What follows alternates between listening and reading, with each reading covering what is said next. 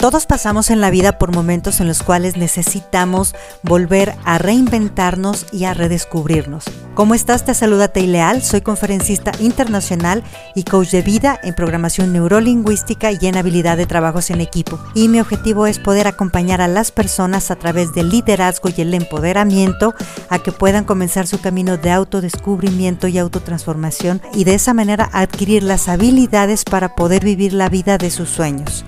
Te invito a que te sumerjas en este grandioso camino en el cual vas a descubrir la mejor versión de ti mismo.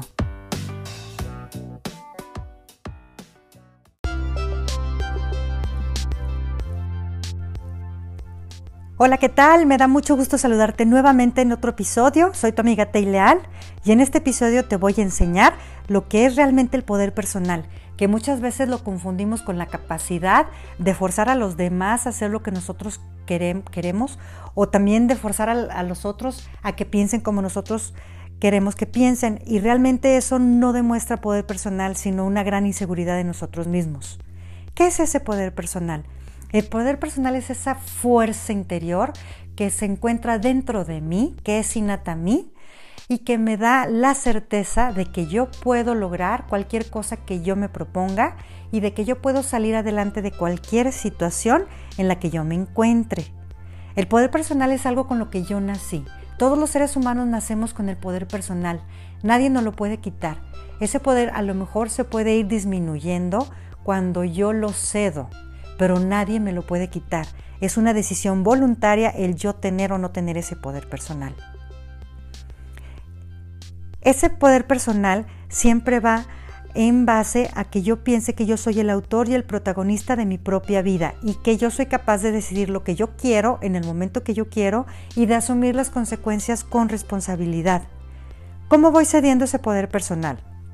Cuando decido que lo que sucede dentro de mí o afuera de mí no está bajo mi control.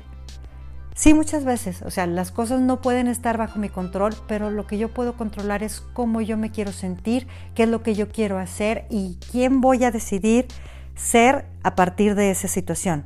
También cedo mi poder cuando dejo mi felicidad y las decisiones importantes de mi vida a otras personas, cuando busco la aprobación de los demás, cuando acepto las creencias de los demás sin cuestionarlas y cuando yo abuso de mi poder o de mi autoridad a través de las agresiones y de las manipulaciones.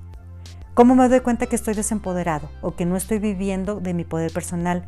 Cuando yo actúo a través de la victimización, cuando yo me convierto en víctima y entonces pienso que todo lo que me sucede es por culpa del otro o por culpa del destino o por culpa de Dios y nunca asumo mi responsabilidad. Y entonces me convierto en dos especies de víctima. La víctima, la víctima desempoderada, que es aquella que todo me lo hacen, porque nadie me quiere, porque no me valoran, por culpa tuya, por culpa del otro, este, yo no puedo ser feliz, a mí no me tocó. Y también está la víctima empoderada, que es aquella que dice, pues de ahora en adelante a mí nadie me viene a decir y entonces yo me empiezo a pelear y tú nunca vas a poder hacer esto y tú tienes que hacer aquello y tú eres el que hace y tú eres el culpable y tú eres el responsable. Si te fijas, estamos cediendo la capacidad de nosotros estar felices, en paz, de podernos cuidar, de poder decidir qué es lo que queremos hacer con nuestra vida hacia el otro. Uno es tratando de dar lástima, compasión, sintiéndome disminuido y otro es tratando de imponer mi autoridad a la fuerza. Recuerda, las cosas sí nos pueden suceder, pero una sola vez somos víctimas, todas las demás somos voluntarios. ¿Cuándo puedo perder yo mi poder personal frente a otra persona? Cuando yo trato de justificar las acciones del otro, decir que yo me lo merezco, o decir que, bueno, pues es que así es porque pues a lo mejor le sucedió una cosa, a lo mejor de chiquito se cayó de la cama o cualquier otra mentira que nosotros nos podamos estar diciendo. Y muchas veces tratamos de justificar a los demás eh, pensando que nosotros no podemos influir. Entonces aquí yo te quiero decir una frase maravillosa que es no culpes ni trates de entender por qué el payaso quiere ser un payaso. Mejor pregúntate por qué quieres seguir regresando al circo. ¿Cómo puedo yo recuperar mi poder personal? La principal clave es a través de la responsabilidad. saber que yo soy la consecuencia perfecta de mis propias causas, que mis decisiones y acciones me van a dar un resultado, que si yo decido estar dominado por alguien, entonces yo tengo que asumir la consecuencia y aunque no la quiera asumir, me la voy a tener que comer. Y también saber que si yo decido y actúo por beneficio mío y beneficio de los demás, yo voy a tener una respuesta maravillosa y una respuesta que va a ser conveniente. Yo puedo recuperar solamente mi poder personal a través del amor. Cuando yo no actúo a través del amor estoy desempoderado. ¿Por qué? Porque en esencia todos los seres humanos somos amor. Entonces yo tengo que ver que mi vida esté llena de amor y poder llenar de amor a los demás.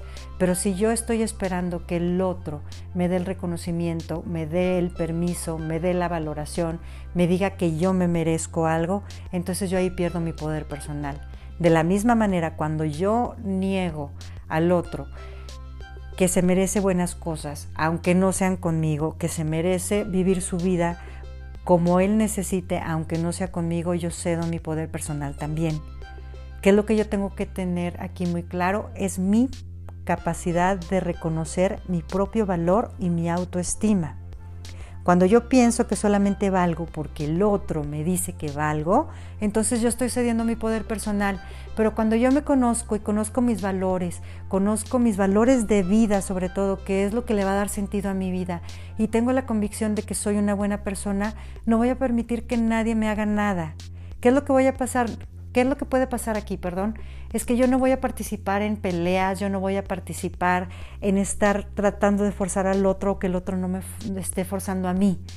Aquí lo que va a pasar es que yo nada más no voy a participar en lo que yo no quiero participar y le voy a dar la libertad al otro de que viva su vida. Si es buena, que sea feliz y si no es buena, pues es su responsabilidad también.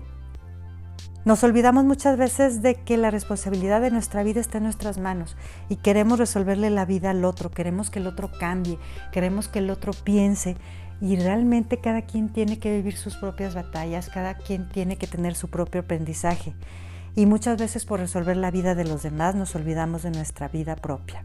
Finalmente, para poder recuperar el poder personal, necesitamos vivir con límites sanos en nuestra vida. Cuando yo no sé dónde es mi límite, cuando yo no me sé cuidar, cuando yo no sé hasta dónde yo estoy bien, entonces muchas veces cedo ese poder al otro y empiezo a tratar de convencer al otro de que me tiene que cuidar, de que tiene que hacerse responsable de mí y de que me tiene que hacer feliz.